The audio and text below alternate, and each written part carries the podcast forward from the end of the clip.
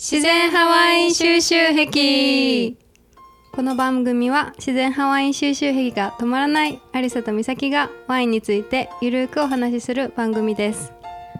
二人ともソムリエでも何でもないのでこのポッドキャストを通して一緒に学びましょうというスタイルでお送りします。よろしくお願いします。よろしくお願いします。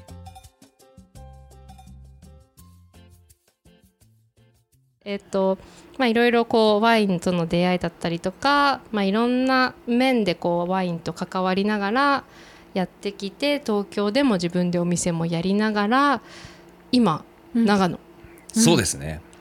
ていうことなんですけど、はい。ななんでってなるじゃないなんですか。でってなりますよね。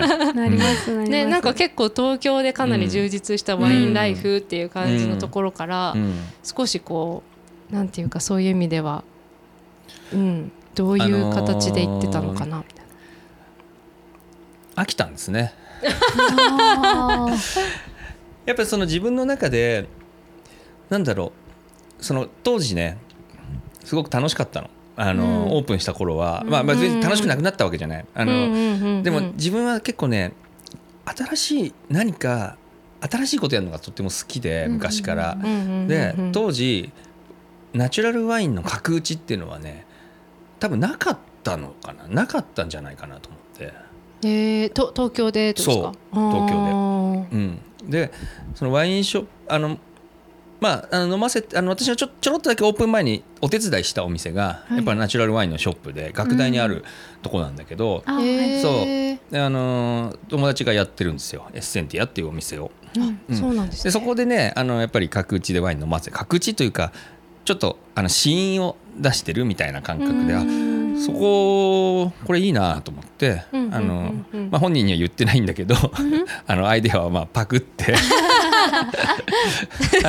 はい、でいろいろそのだからネオ角打ちとかね言ってくれたりとか本とかで言ってくれたりとかしてあなんかそういうあので築地でワインなんかも面白いかなと思って、うん。なんかそういう文化とかなんかちょっと新しいことを始めるっていうのがすごく面白くて、うん。で,、まあ、でやっていくうちにやっぱりねその自分でやっぱいつかワイン作りたいなって思いがねあやっぱちょっと出てきてしまったんですよ。ただあのー今からとかそれでやっぱりその、まあ、いろんな生産者にも合ってるし、うん。そのやっぱり大変さももちろん分かってたから、うんうんうん。それでもう全部で、ね、そのそれを全部で生活していくっていうかワインを作ることだけで生活していくのは多分無理だなと思って、でも作って作ってみたい。自分の ワインを一回でもいいから飲んでみたいっていう、うん。うん。それでねワイン産地に移住をしようと。あ思ったわけですよ。で北海道か長野かみたいな、ううん。ん、あまあ、ほぼ北海道に決まってたんだけど。えそうなんですか？そうもう土地も見つけてそれがね4ヘクタールの畑。でうわー。もうぶどう植わってる。で家もついてて 納屋とか重機とかも全部ついてもうなんかおちょっと老夫婦で、はいはいはい。あのもうちょっと手が回んないから売りたいっていうような感じで紹介してもらってうん。うんうんそれでねへー1500万円いう。えー、このへー1500万円一回ぶどう収穫したら元取れんじゃないかなとかあの砂糖錦とかも植わっててすごえー。いシャインマスカットとかも植わってすごい高級ぶどうとか。もう丸ごとそのもうのうん。農場ごとそうですどぞみたいな感じだったんそうですそうですねそうですって思ったんだけど、うんうんうん。飛行機が苦手だったんですよ。え？待って待って。うん。え海外とかも行ってますよね。行ってますよ、あのもう死ぬ思いで行ってますね、えー、めちゃくちゃ苦手で。そうなんだ。飛行機が。もうだから隣の人の手をずっとこうやって握ってたいでびっ怖いちょびちょになるけど。怖いんですか？怖いんです。怖いんです。うん。なるほど。落ちるじゃん。落ちるかもしれないでしょ？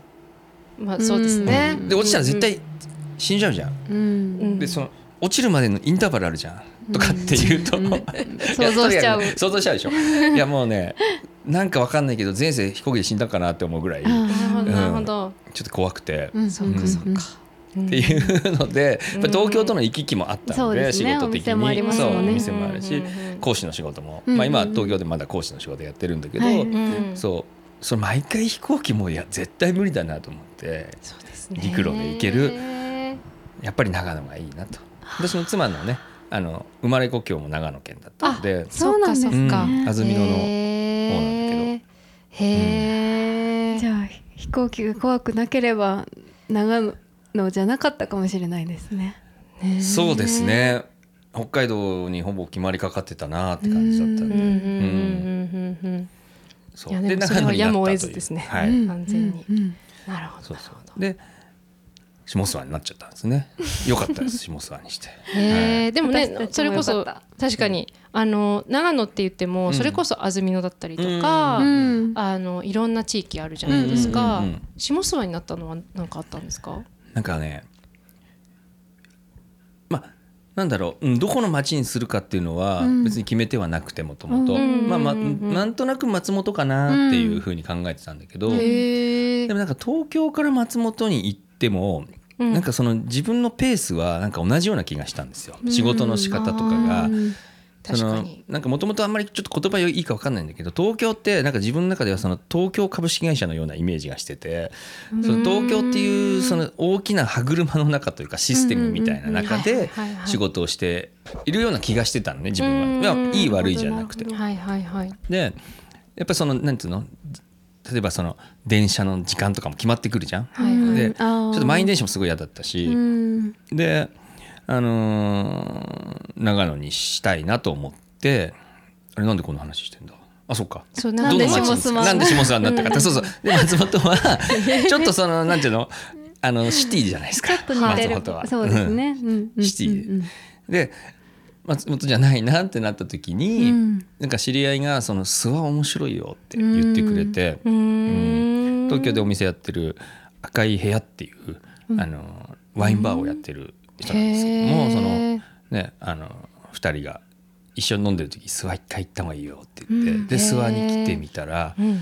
ちゃくちゃ面白くってなんか、なんだろなんかね諏訪湖があるっていうのも良かったんですよ。もともと生まれが結構海が近い海の町で港町というかあの湯河原っていうところなんだけど、あ海があってか山があって温泉があってみたいへなー。なんか結構似ててはい。で長野県海ないけどなんか諏訪湖大きくある大きくて海みたいじゃない、うんうん。だから見ようと思えばねそうそうそう、うちょっとね最近目悪くなってきたから向こう側が見えなくて。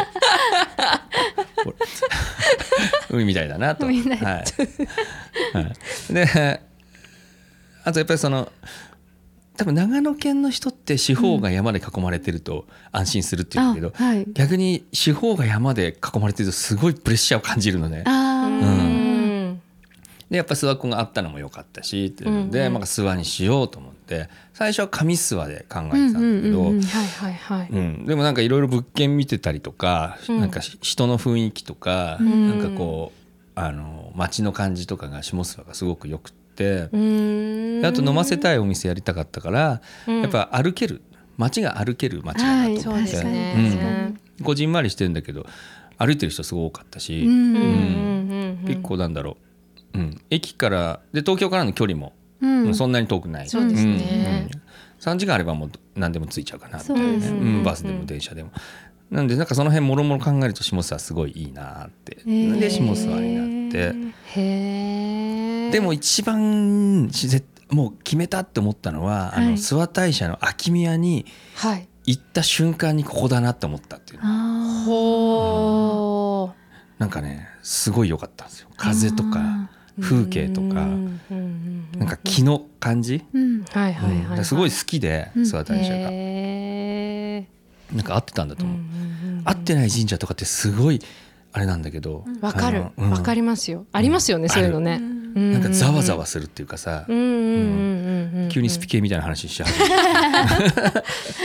ねでも多分そういうこうまあ諏訪大社とかだぐらい大きいとねうん。またあれですけど、本当にこう土地土地というかうん。その地域のなんか時間だったり空気感だったりとかっていうのもあるんで、まあ下諏訪は本当にそういう意味ではうん。すごくいい場所を、ね選ばれたなたくさんあるとは思うんですそういう場所あると思うんですけど、ここしかなかったんだなっていうのは思いますね。うん。今思うと本当ここにしてよかったなと、う。んうんうんううん。んあとそのなんか自分でその自分のワインを作りたいってなったじゃないですうん。うん。うん。か最初はそのさ酒店からスタートしたっていうのはなんかじ、理由があったんですか？やっぱりそのさっき言ったようにそのやワイン作りだけだと、うん。あの収入の面でもうん安定しないから、うん。やっぱりその収入をうん。安定させるというかベースを作っとこうかなというのがあってあとはもうやっぱり自分でもこうワインを出したりとか、ううんうん。扱っていくその感覚、うん。はい。あのはいっていうのが欲しかったっていうのもあるし、うん。常にやっぱ自分の感覚をブラッシュアップしていかなきゃいけないし、うんであとはその自分が出してるワインをお客さんがどう感じてるかなと、うん。これは、ううんんあの自分よりそのお客さんの方がやっぱ正直じゃん？美味しいとかさ、うん。顔でわかるし、うん。はいはいはいはい。っていうのもあってやっぱお店は絶対やるやると思ってて。飲み手に近い距離で、そうですそうですそううんですうんうんうん。うん。で飲み手にも寄り添えて作り手にも寄り添えてでワイン業界の中でもなんかこういろいろこう循環の中のうん。にいられる自分が。でそれがそのじ自分でワイン作っててもやっぱその循環の中にいたいっていうのがあるんですよ。なるほどなるほど。いいですね。ね。だからそれで、まあ、お店やったっていうのと、まあ、あとはそのオーストリアのねホイリゲっていう、はい。知ってる、はい。聞いたことある？ホイリゲ。わかんない。あのーオーストリアの、まあ、ウィーンで周りが森で囲まれてるんですよ、まあ、北側こう。で森があってで町があるんだけどその間にね、うんうん。ブドウ畑があるんですね。あでそのブドウ畑とまたも町の間にホイリゲっていうところがあって、はい。それがねそのワインの作り手さんが自分でやってる居酒屋みたいなところがあだから自分のワインを出すあのー居酒屋って言ったらあれだけどでも感覚的には居酒屋かな、うんうん。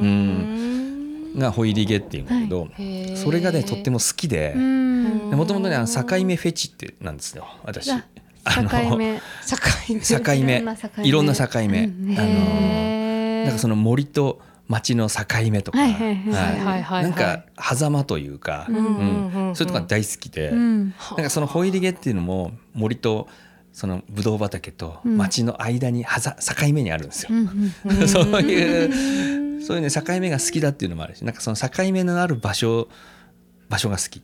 うそういう境の場所をやりたいみたいな、結構このこのお店のある場所すすぐさそっち行くと山があるじゃないですか、はいはいうん。でこっちはもう町じゃん、でなんかその境なんですよここ、うんうんうんこの場所もすごいよか好きだし、なんかこの境、だからそのホイリゲがとっても好きでうんうん。だからお店やりたいっていうのもあっただから自分の作ったワインをここで出せるっていう。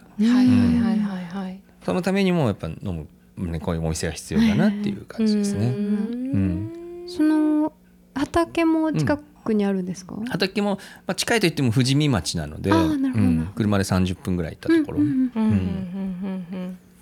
だからぶどう植えちゃったらもう毎朝畑行って、うん。で戻ってきてお店を開けて、うん夜は飲んで。いつ寝るんでいすか？つ寝ようかな。寝るのやめようかな。やめるとかできるんや。そうだね。へいえやそんな感じになると思いますけど、うんうんうんうん。お手伝い。お手伝い。お手伝い。したいですね、インドから、うんインドから、はい。これ収穫に合わせて帰,、うん。帰ってくるみたいな。帰ってくるとかね、うん。週1ぐらいで帰ってくればね 週一ね。いやいいですね。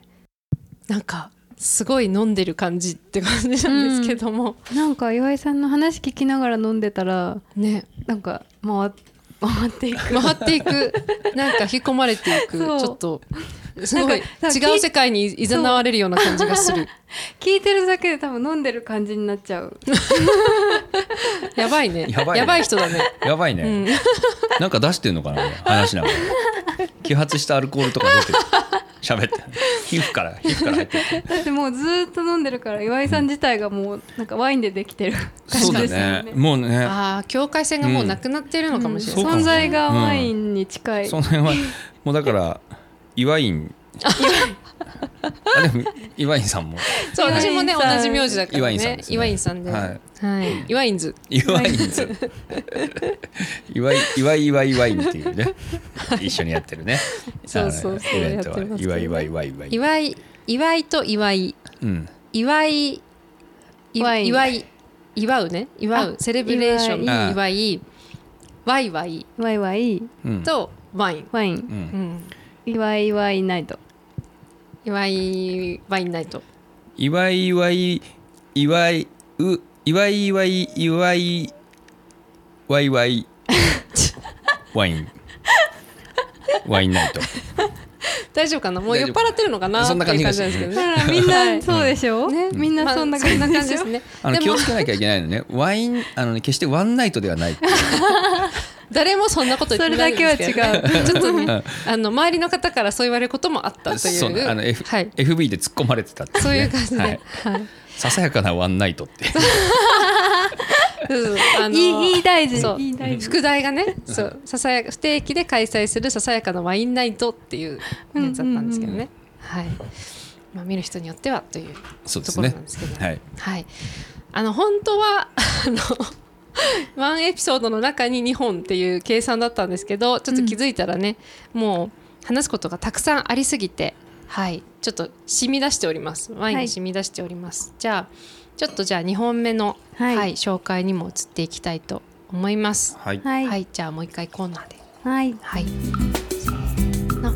今日の収集ワイン。はい今はいって言わないはい出ちゃうはい出ちゃう。なんかちょっとやっぱ釣られちゃった、ちょっとね落ち着かないんですよこれ。そう定まらなないどうしてるんだろう。あの恋恋のマカレナっていうあの おーマカレナはい ちょっとごめんなさい。ちょっと世代的な。世代的にいいですね、はい、大丈夫なんです。それを持って言ってますから。はい。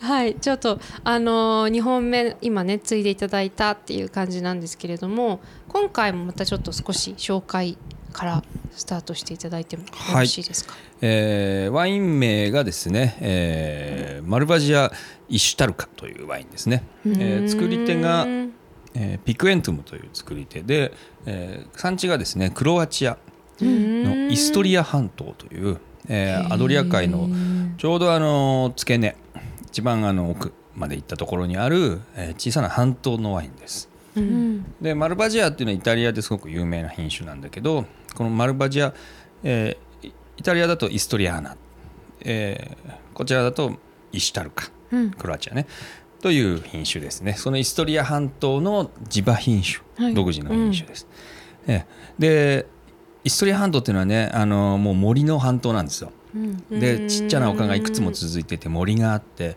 オリーブ畑とワイン畑がその森の中にポツポツってあるんですね。ですごい海が近くて風がすごい海風が吹いててすごくね気持ちいい。でうんうんうん。少し高台からこう半島全体を見るともうそのねブドウ産地ってブドウの畑で満たされてるじゃないですか、はい。じゃなくてね森の中にブドウ畑がポツポツあるんですよ。へなんかすごくねうんなんだろうあのーアグリカルチャーっていうさやっぱりそのすごくそのそこの例えば森を伐採して畑をやってるでしょ、はいはいなんかまあはいもちろん伐採はしてるんだろうけれどもやっぱ必要最低限だけその自分のところはもうこれぐらいでいいからっていうので、うん。その森の中に畑を持ってるっていう、うんえーそんな産地、うんはい。いでトリュフが取れたりとかね、はい、もう魚介ももちろん食べるし食がすごく豊富で、あのもう隣がすぐイタリアなのでイタリア文化の影響も受けながら、そんな中で作られたワインでございますね。はい。2021年、はいはいこ、のエチケットの丸には何か意味があるんですか、これはですね、えー、わかりません。可愛 いですよね。丸が丸々丸可愛いね。なんだろうね。いろんな大きさの丸が、なんかあのね2019年にここ行って、うんいろいろちょっとねあ見せてもらったんですよ。そうバスを乗り継いで一人で海外の一人バスうん不安でした。そうですよね不安ですね来ない。イタリアの中が来ない。あと先に行っちゃうとかね。ああはい、うん。なんでこの丸はわかりません。はい。聞聞いたような気がするんだけど忘れちゃった。へえね一本目もギリシャでしたけ？どクロアチアも私初めて飲むかもしれうないん。私もです。うん。はいクロアチアも、まあ、ワイン産地としてもちろん歴史があるけれどもなかなかその輸入輸出っていうところもまだまだなところで、うん。でやっぱりもう生産量も少ないし、まあ、自分たちは結構ワイン飲む人たちなんで、うん。大体まあ自分で作って自分で飲んじゃうみたいな。ああなるほど、はい。うん。で、まあ、外には出てないんですけどやっぱり東欧とかね中央ヨーロッパの,、はい。あのこういうワインもやっぱりさっき言ったギリシャのね、うん。と同じようなやっぱその自然派というかもともとはやっぱり昔もうおじいちゃんの代に作ったワインを作ったらナチュラルワインだよっていうようなうん産地なんですよ。あー。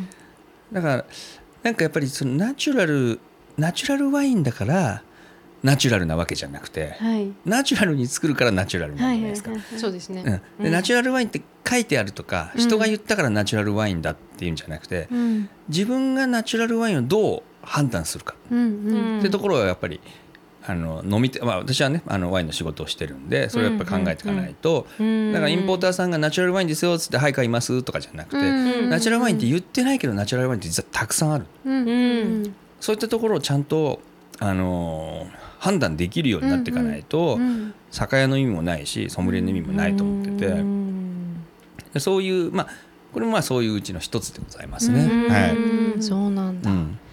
へえ前にねあのうん岩井さんが結構そういう意味でその結構ナチュラルワインっていうものがまあいい意味でも悪い意味でもちょっとこうすごくこうなんでしょうねトレンドうん。になりすぎちゃうっていうところもあって、うん。なんかナチュラルワインだからこう売れていっちゃうみたいなこともあったりとかしたり、その価格帯もそれでこう高くなっちゃってるみたいなこともなんかなきにしもあらずって時にそれでもなんかその自分ではそれ歌ってなくても全然ずっとやってきたそのか形をこう踏襲している中ででもそれナチュラルワインじゃんっていうものをこう発掘しながらなんかこう本当に肩肘張らずなんかお手軽にもそういったものをなんか飲めるようなワインを揃えるようにしてるみたいなことをなんかすごい最初に会った時におっしゃってたから、いうん。やまさにだなみたいな。それはでも作り手さんに会会う中でやっぱりそういうところをちゃんとやっぱりやっていかなきゃなと思ったのは、まあ、ある作り手さんがナチュラルバットナチュラルって言ってたのね。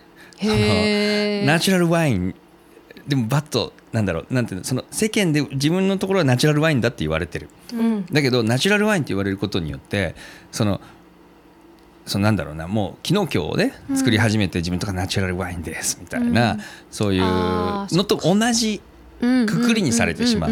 カテゴライズカテゴライズされちゃう、ね。でも自分は作り方がもちろんナチュラルだけど、うん。でもそういうそのシチュエーション そのシーンの中の一つには加えてほしくないと、はい。うん。ちゃんと熟成もしてるし、うん。あのーそのねワイナリーでちゃんと熟成をしてからちゃんと育ててから出荷してるんです。うん。大体のそのナチュラルワインは育ててないでそのまま瓶詰めしてパワンって出しちゃうから、うん。あの乳酸菌の変化が大きかったりとか、まあ、うん豆豆っていう現象が起きたりとか、うんうん酸化ビネガーが強くなったりとか、うんやっぱその責任はもう瓶に詰めてピューって出しちゃえば、うん。責任はないというかあとはもううん。飲んでねみたいな感じじゃん。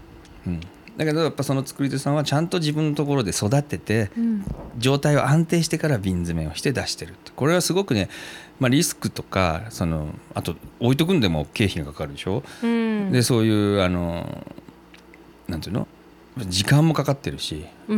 うん。でそれで出荷してるんですよ。でもナチュラルワインなんです、うん。だけどそのそういうナチ他のナチュラルワインとは一緒にしてないでほしいっていうのを聞いた時に、あそうだよなと思って、ううん。一緒くたにナチュラルワインってくくってその流行りの中でとか、うん。あのウェーイって言って、うん。なんかよくわかんない酵母の味しかしないようなワインだけでもあのナチュラルワインですよみたいな感じの中でやっぱりこうなってっちゃうのはすごい危険だなと思ってて。右から左へそのナチュラルワインで出ましたみたいなネットにボーン載せてバーって売ってく店とかもあると思うんだけど、うん。まあ、そういうことはしたくなくて、うん。まあ、必ず自分で飲んで、ううん。そのね、自分の感覚っていうのを入れながら伝えていくっていうか、うん。うんってことです。そんな一杯です、ありがとうございます。すごい。情報がね。はい。あった上で、ははい。い、はい。じゃあちょっと飲んでいきたいと思います。じゃあ二杯目ということで乾杯。乾杯。香りがすごい。違うねさっきと。うん。うん。色もさっきよりちょっと濃ゆい。ちょっと濃いですね。よりオレンジ感が。おオレンジ感が出てる。うん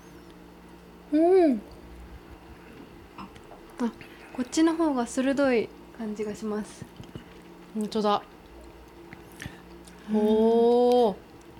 な何が鋭い感じ、なんか飲んで、うん。さっきのはうん。ふわーって味が来る感じなんですけど、これはなんかピンポイントにパッパッて味が来るような感じ。集中感がありますよね味に。結構口の中でキュッとこう修練してくるようなあの酸とタンニンがあってだから口にこう鋭さっていうのはすごく分かって口の中でこうキューッとつぼまってくるような、はい修練性がある。で、えー味わいもやっぱりさっきよりちょっとこう濃いというか、は渋みもあってね。うん、で、えー主質もしっかりしてるんで割とまあ重たいわけじゃないけど、こうねあの硬さがあるんですね、うん味に。なんか私はその舌の舌で感じるその渋みみたいなのがこっちの方が早くくる。うんうんうんで一歩目の方はうん。なんか味わってこう馴染んだ後に最後ちょっとこう残るってうん。いうような感じでなんか感覚的にも違うのかなってう。うん。ん。面白い。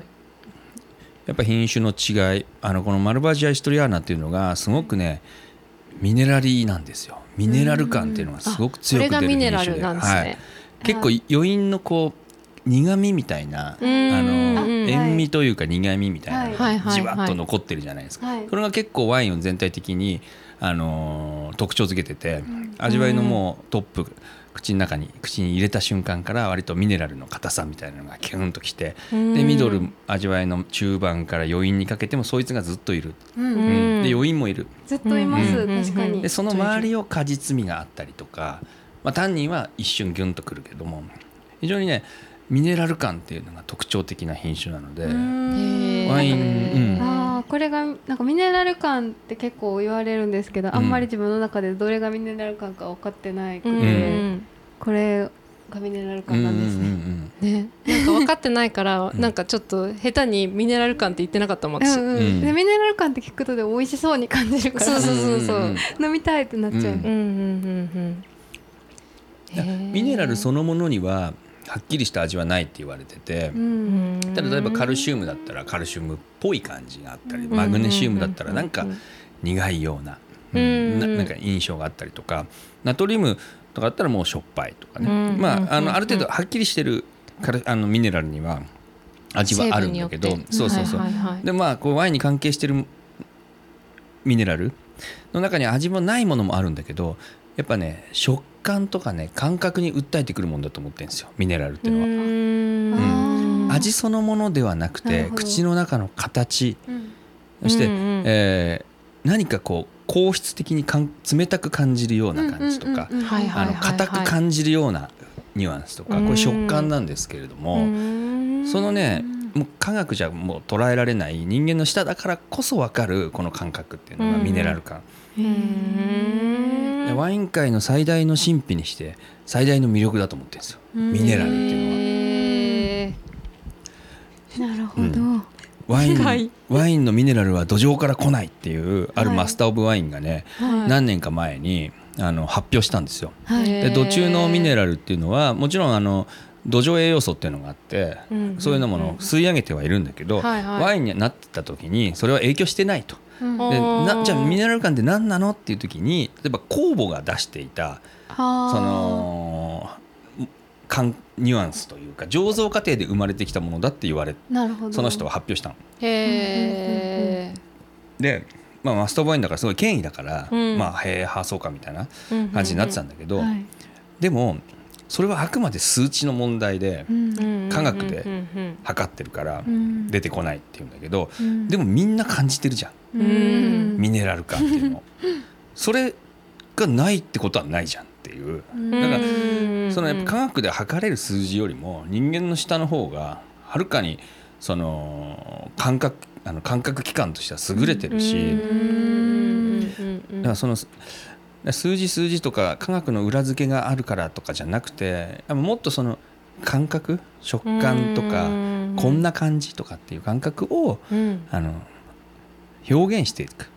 でうん自分でそれを意識していくっていうのはとっても面白い飲み方なんで、えー私があの感覚テイスティングとうん呼んで、えーワインを脱がしていくという ことをやっておりまして。すごいすごい、はい。宣伝入ってきま宣伝入したよってきましたね、えー毎週水曜日のですね、はい。えー夜8時からはい。脱がすライブというのをやっておりますので、おー。あインスタでですね。はい。宣伝に持ってきちゃった。よかったら見てください。うん。はい。岩井堂アカウントで、はい。はい。毎週毎週なんかすごいあのワインを何本か取り上げてうん。いたりとか。私もなんかエキストラでそう出ていただいてね。はいはい。行ったこともあるという感じですが、はい。いやぜひあのこのあのヌガステイスティングをちょっとこの後ね、うんまた、えーエピソードでも紹介していくので、脱がしちゃうは。い、お楽しみにしていってください。はーいこのなんかあ大丈夫ですね。